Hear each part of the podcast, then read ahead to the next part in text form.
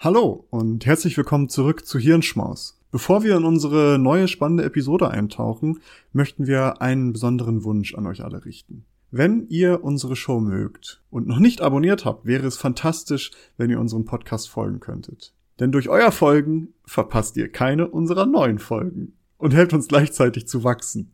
Es dauert nur einen Moment, aber bedeutet uns eine ganze Menge. Noch schöner wäre es natürlich, wenn ihr auch noch eine Bewertung dalassen würdet. Vielen lieben Dank im Voraus für eure Unterstützung und dafür, dass ihr Teil unserer wachsenden Community seid. Jetzt aber rein in die Episode. Wir hoffen, dass sie euch gefällt. Hallo und herzlich willkommen zu einer neuen Ausgabe des Klugschwätzer Podcasts. Wie jede Woche begrüßen euch hier Maurice und Nils und wir sprechen über spannende wissenschaftliche, gesellschaftliche und anderweitig interessante Themen. Ähm, in dieser Woche hat uns Maurice wieder was vorbereitet. Maurice, beglücke uns mit deinem Wissen. Worum geht's? Heute geht's um etwas, was ähm, wir schon häufiger irgendwie mal angeschnitten haben, worüber wir gesprochen haben, und zwar über den Turing-Test. Es soll gar nicht darum gehen, was der genau ist, also darüber reden wir auch mal kurz, aber es gibt zwei coole Studien, die ich dazu gefunden habe, die ich gerne mal mit euch gemeinsam durchsprechen würde, die ich sehr interessant fand, denn da geht es darum, naja, wie besteht man den Test und wie könnte der abgewandelt werden. Aber vielleicht erstmal ganz, ganz grundlegend, was ist der Turing-Test überhaupt? Der wurde benannt nach dem, nach seinem Erfinder Alan Turing. Den kennt man vielleicht, weil der damals im Zweiten Weltkrieg den Enigma-Code geknackt hat. Das ist so, deswegen ist er eigentlich sehr berühmt und der Turing-Test natürlich auch nach ihm benannt, ist auch deswegen sehr berühmt. Und der soll eben, dieser Test soll den Zeitpunkt identifizieren, wann eine Maschine ein gleichwertiges Denkvermögen oder eine gleichwertige Intelligenz wie die eines Menschen, Menschen entwickelt hat. Und grundlegende Idee dabei ist, dass ein Mensch chattet mit einem anderen Menschen und einer Maschine, weiß aber nicht, wer wer oder wer was ist. Und der Mensch muss dann nun versuchen festzustellen, ob er lediglich mit einem anderen Menschen chattet oder ob er mit einer Maschine chattet. Und sollte diese Maschine erfolgreich darin sein, einen Menschen so weit nachzuahmen, dass eben dieser, der Chattende das nicht mehr unterscheiden kann, also dass diese Maschine nicht mehr als Maschine erkannt wird, sondern als Mensch, ist dieser Turing-Test bestanden und die Maschine und dieser der Maschine wird eben eine ähnliche Intelligenz wie die eines Menschen attestiert. Das ist so das Grundlegende. Ich konnte, ich habe mal gesucht, ich konnte kein Computerprogramm oder KI finden im Internet, die bis jetzt offiziell oder formell einen klassischen Turing-Test bestanden hat. Es gibt so Meldungen. Doch. Nee, es, ich habe ich hab gesucht, so ganz offiziell, dass die wirklich offiziell so einen Test durchgeführt haben, konnte ich nicht finden. Es gibt 2014 einen, so ein russischer Chatbot, Eugene Goostman, der soll angeblich den Turing-Test bestanden haben bei einem offiziellen, bei einer offiziellen Überprüfung und äh, in dem es halt mit mehr als 30 Prozent der Fälle als menschlich galt. Jedoch gibt es erhebliche Kritik an diesem Sieg, womit auch Zweifel an diesem bestandenen Turing-Test aufkommen. Allerdings, und das ist vielleicht das, woran du so denkst, gibt es halt schon sehr, sehr viele KIs, die in irgendeiner abgewandelten Form des Turing-Tests bestanden haben. So gibt es zum Beispiel eine KI, die Reviews geschrieben hat, bei denen Menschen kaum mehr unterscheiden konnten, ob ah, dies okay, von ja. einer Maschine kam oder eben nicht. Ähm, das haben sie überprüft. Ähnliches wurde auch mit einer Kunst-KI erreicht, bei denen, also bei der deren Bilder häufiger als menschlich bewertet wurden und äh, also insgesamt 75 Prozent davon wurden als menschlich eingestuft, also eine sehr, sehr krasse, äh, sehr, sehr krasser Wert. Aber diesen klassischen Chat-Turing-Test, den hat noch niemand formell und offiziell bestanden. Es gibt so einen ganz, einen, einen besonderen Turing-Test, der wird beim Löbner-Preis durchgeführt. Der wird seit 20, äh, 1991 wird dieser Preis ausgeschrieben und das geht im Grunde genommen, sollte es ein Computer schaffen, einen eigenen erweiterten Turing-Test zu bestehen, also von diesem Preis, von diesem Lübner-Preis, ein eigener Turing-Test, bei dem halt auch multimediale Inhalte wie zum Beispiel Sprache, Fotos oder Videos verarbeitet werden müssen, wird eine Goldmedaille und 100.000 US-Dollar verliehen. Eine Silbermedaille und 25.000 US-Dollar würden für das Bestehen eines schriftlichen klassischen Turing-Tests verliehen, also das, was ich gerade am Anfang beschrieben habe. Äh, es gibt dann halt noch eine Bronzemedaille, die mit 4.000 US-Dollar dotiert ist und an das Computerprogramm verliehen wird, welches ein menschliches Gespräch am besten simulieren kann. Und bis dato wurden die beiden ersten Preise, also dieser erweiterte Turing-Test und der klassische Chat-Turing-Test, noch nicht einmal vergeben. Und dieser Preis ist auch so ausgelegt, sobald die einmal verliehen werden, wird dieser Preis auch eingestellt. Dieser Preis wurde bislang nicht verliehen, womit auch die halt sagen, dass keine KI jemals wirklich den klassischen Turing-Test bestanden hat. Der Bronzepreis wird entsprechend jährlich vergeben, doch ähm, also da gibt es schon häufiger KIs, die da gewonnen haben, aber auch dieser Preis ist wiederum in der Kritik, der wird für seine Methodik kritisiert und auch für seine Werbegaghaftigkeit, sage ich mal.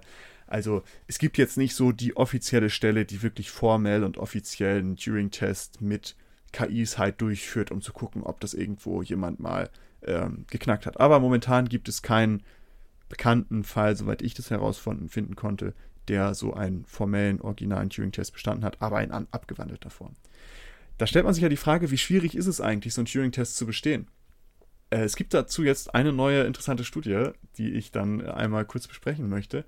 Und die zeigt nämlich, wie schwierig das ist. Da haben 100 Menschen dran teilgenommen und zuerst wurde dabei deren Einstellung zur Prostitution erhoben. Also die haben so einen Fragebogen bekommen, wo dann halt deren Meinung zu Prostitution, ob das gut oder ob das schlecht ist oder was auch immer, wurde da erhoben, ähm, womit die dann halt so eingeordnet wurden, laut ja, Annahmen dazu. Und dann wurden die wiederum mit anderen Menschen, die halt auch an dieser Studie teilgenommen haben, gematcht. Äh, aber beziehungsweise zufällig gematcht. Das war jetzt nicht extra ausgewählt. Die wurden zufällig zusammengewürfelt. Und denen war das aber nicht bewusst, dass die mit anderen Teilnehmern gematcht wurden. Die gingen davon aus, dass sie einen klassischen Turing-Test, also einen Chat-Turing-Test machen werden, bei dem das Thema Prostitution vorgegeben wurde. Tatsächlich chatteten aber alle mit wie gesagt, einem anderen Menschen. Und nach zehn Minuten Chat sollten sie dann bewerten, ob sie mit einem Menschen oder einer Maschine gechattet hatten. Ergebnis: 42% der Teilnehmer gaben an, dass sie mit einer Maschine gechattet haben, obwohl auf der anderen Seite immer ein anderer Mensch saß. Interessant dabei ist, und das haben die nämlich auch damit überprüft, dass unterschiedliche Meinungen zu einem Thema häufiger mit der Einstufung des Gegenübers als Maschine korrelierte. Hm. So dumm kann doch kein Mensch sein. ja, wie geil ist das denn, oder? So, dass das häufiger dann dazu, dazu führt, dass wir jemanden entmenschlichen. Aber vielleicht ist das eine gute Erklärung auch für diese ganzen, für diese ganzen Hassmeldungen im Internet. Sobald man, sobald man nicht mehr der gleichen Meinung ist, wird der Mensch nicht mehr als Mensch gesehen. Direkt eine Maschine, dann, kann ich jetzt Ist dann nur noch eine Maschine, ja. Die ganzen Bots sind in Wirklichkeit gar keine Bots. Äh, dazu gibt es ja auch interessante Studien, die nahelegen, dass dieses Bot-Problem gar nicht so riesig ist. Aber das ist ein ganz, ganz anderes Thema. Die, diese Studie also legt nahe, dass nicht mal wir Menschen so ohne weiteres einen Turing-Test bestehen. Also da es da gegebenenfalls etliche Faktoren gibt, die halt unsere diesbezügliche Entscheidung unbewusst beeinflussen können, wann wir davon ausgehen, dass wir mit einem anderen Menschen chatten. Diese Unfähigkeit von uns Menschen verlässlich beim Turing-Test als, als Mensch erkannt zu werfen, wirft ja generell die Frage auf, welches Verhalten ein Gegenüber am wahrscheinlichsten davon überzeugen könnte, dass wir ein Mensch sind. Also wie sollte man sich am besten verhalten, damit man diesen Test besteht. Auch hierzu gibt es jetzt eine neue interessante Studie und dafür wurde ein sogenannter minimaler Turing-Test entwickelt. Und was bedeutet der? Also in diesem Experiment haben insgesamt 936 Menschen teilgenommen und dabei sollten diese sich vorstellen, dass sie gemeinsam mit einem humanoiden, smarten Roboter vor einem Richter stehen und diesen mit nur einem Wort davon überzeugen müssen, dass sie der Mensch sind. Und dieser Roboter möchte natürlich auch als Mensch durchgehen. Also das sollten die sich vorstellen und dann mussten die sich ein Wort überlegen. Und insgesamt wurden dabei 428 einzigartige Wörter gesammelt. Also dann wurde ausgewertet, welches Wort davon am häufigsten gewählt wurde, um als Mensch zu gelten, damit man als Mensch erkannt wird. Ergebnis dabei war, am häufigsten wurde das Wort Love, also Liebe, also mit deutlich, äh, mit, mit sehr großer Häufigkeit wurde Love gewählt, dann Compassion, also Einfühlsamkeit, dann Human, Mensch und Please, also bitte. Please don't kill me. bitte. Wir haben dazu auch eine kleine Instagram-Umfrage gemacht, um mal so zu gucken, was, äh, was ihr da draußen, wenn ihr uns da folgen würdet, solltet, was ihr da gibt. Und ich habe so zwei äh, sehr lustige Ergebnisse, die ich einmal ähm, mit hier einbauen möchte. Und zwar hat eine Person gesagt, sie würde Kurbelwelle sagen. Und eine andere Person hat gesagt, äh, superkalifragilistisch-expialigetisch. Ja, das ist witzig. Äh, also, ich bin's nicht, erstens, aber zweitens, äh. äh, genau so was war meine Idee, wo ich dachte gerade so, pipi, papa, pupu, kaka, bla bla bla oder irgendwie sowas. Ähm, weil erstens brauchst du dafür Kreativität und KIs sind nach wie vor nicht so wirklich gut in Kreativität. Und zweitens, ja, irgendwie, ja, das wäre auch meine Wahl gewesen. Wahrscheinlich wäre ich auf dem Scheithaufen gelandet, aber es wäre meine Wahl gewesen. Das Interessante ist, ich habe dann mal in die Studie geguckt, äh, superkalifragilistisch-expialigetisch oder expialidocious, wie es im Englischen heißt, wurde auch in der Studie angegeben. Ja, geil. also Kurbelwelle leider nicht. Ähm, Kurbelwelle war, so, war, nicht dabei. Hast du Kurbelwelle hast die war leider Version nicht dabei. Geguckt? Ähm, aber äh, sehr geil. Also diese zwei habe ich mal mit rausgepickt, äh, weil ich die sehr interessant fand. Aber das war dann so das Ergebnis der ersten, des ersten Experiments, was sie durchgeführt haben. Die haben dann noch ein weiteres gemacht und zwar ähm, wurden da wiederum 2405 Menschen befragt und die mussten sich vorstellen, dass sie in diesem Szenario nicht mehr der Mensch sind, der da steht und überzeugen muss, sondern sie sind der Richter und müssen anhand eines Wortes entscheiden, wer der Mensch ist. Und dann wurden die zuvor, zuvor ermittelten Worte zu Paaren zusammengefasst und Teilnehmer mussten dann bewerten, bei welchem dieser Worte sie eher einen Menschen erwarten würden. Ergebnis: Bei dem Paar Poop und Please, also Kacke und Bitte, gingen 69% der Richter davon aus, dass Kacke der Mensch sein müsste.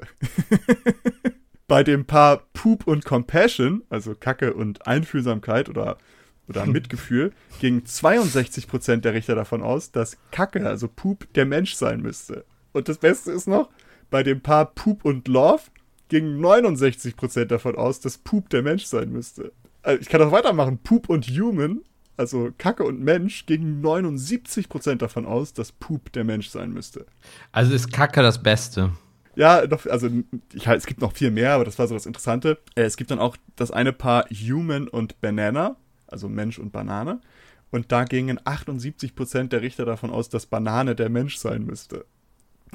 Also generell bestand eigentlich kaum Übereinstimmung mit den Ergebnissen aus, aus Experiment 1. Also das, was die Menschen am meisten angegeben haben, um als Mensch zu gelten, wurde eigentlich eher weniger als Mensch anerkannt, sondern eher ja. ein bisschen absurden, dümmlichen Sachen, wo man denkt, ah, okay, das ist, das hat gar keinen tieferen Sinn. Das ist einfach nur so dahergesagt, weil das eben genau dieser Gedankenprozess wahrscheinlich ist, dass man sich vorstellt, naja, etwas Sinnloses oder Lustiges oder äh, irgendwie Humor ist etwas, was eine KI nicht kann. Und wenn da einfach ja. jemand steht und sagt, Kacke. dann Kacke. Ja, aber es ist sowas auch so sehr Menschliches, sowas zu sagen. Kacke.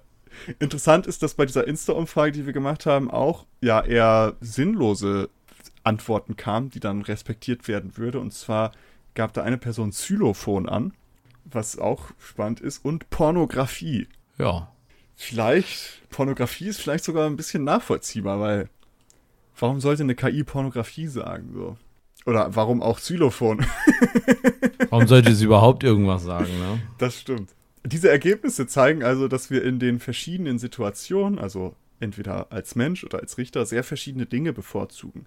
Wenn wir vor dem Richter stehen, versuchen wir vor allem mentale Empfindungen, Bewusstsein und einzigartige menschliche Erfahrungen zu kommunizieren. Liebe, Compassion, ähm, und so weiter. Und wenn wir Richter sind, scheinen wir gegebenenfalls das Absurde und Sinnlose zu bevorzugen, dass er eine Emotion bei uns erzeugt, als lediglich eine Emotion zu beschreiben. Ja. Das ist so die, die Conclusion, die in dieser Studie dann gezogen wird. Das Ergebnis zeigt aber ebenso, dass es hochkomplex ist, beim Chatten auch als Mensch zu gelten, womit die Herausforderung für KIs seit den 90, 1950er Jahre, als dieser Turing-Test entwickelt wurde, weiterhin eine recht große Hürde bleiben dürfte. Ähm, doch wer weiß, welche KI bald um die Ecke kommt und es offiziell als erstes schafft, den klassischen Turing-Test zu bestehen. Es gibt da ja so ein paar KIs, die jetzt gerade unterwegs sind, wo man sagt, okay, die sind krass. Googles Lambda zum Beispiel, wozu bald äh, vielleicht auch eine kleine Episode kommen wird. Macht euch da auf jeden Fall schon mal drauf gefasst, aber mit einem ganz, ganz anderen Spin dabei, worum es darum geht. Also es gibt da äh, interessante Studien und Ideen zu. Bislang wurde er nicht geknackt, aber vielleicht ist das auch nur eine Frage der Zeit, bis er, bis er dann wirklich das erste Mal offiziell formell geknackt wird. Ich fand es einfach lustig. Ich habe diese Studie gesehen mit diesem Richter und Mensch. Hm. Ich habe die auch verlinkt. Guckt da gerne mal rein. Da sind schöne Grafiken drin, wo sie dann so auch grafisch dargestellt haben, welche Begriffe am meisten gewählt wurden. Da gibt es noch viel, sehr, sehr viel mehr lustigen Kram als das, was ich hier gerade vorgestellt habe. Ähm, und ich dachte, wir reden da mal drüber, wie so ein Turing-Test, was es da für Komplikationen gibt und wie schwierig das ist, diesen eigentlich zu bestehen, auch für uns Menschen. In diesem Sinne, bleibt menschlich bis zur nächsten Woche, folgt uns überall da, wo man uns folgen kann, auf Spotify, auf allen Podcast-Plattformen, auf Social Media, ähm, um auf dem Laufenden zu bleiben. Und vielleicht wollt ihr auch mal etwas zu einer Episode beisteuern. Da machen wir gerne mal irgendwelche kleine Umfragen oder ähnliches, wo man dann auch, ja, was dazu beisteuern kann. In diesem Sinne, wir freuen euch, wenn ihr nächste Woche wieder reinhört. Ciao. Tschüss.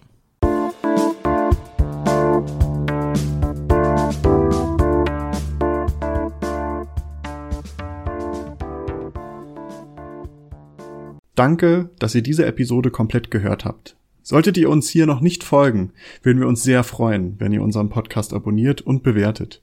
Wir stecken viel Arbeit in dieses Projekt und freuen uns über jedes Feedback. Folgt uns gerne auch auf Instagram und oder Twitter, wenn ihr absolut nichts mehr verpassen wollt. Links dazu findet ihr in der Episodenbeschreibung. Danke für den Support, hoffentlich bis zum nächsten Mal.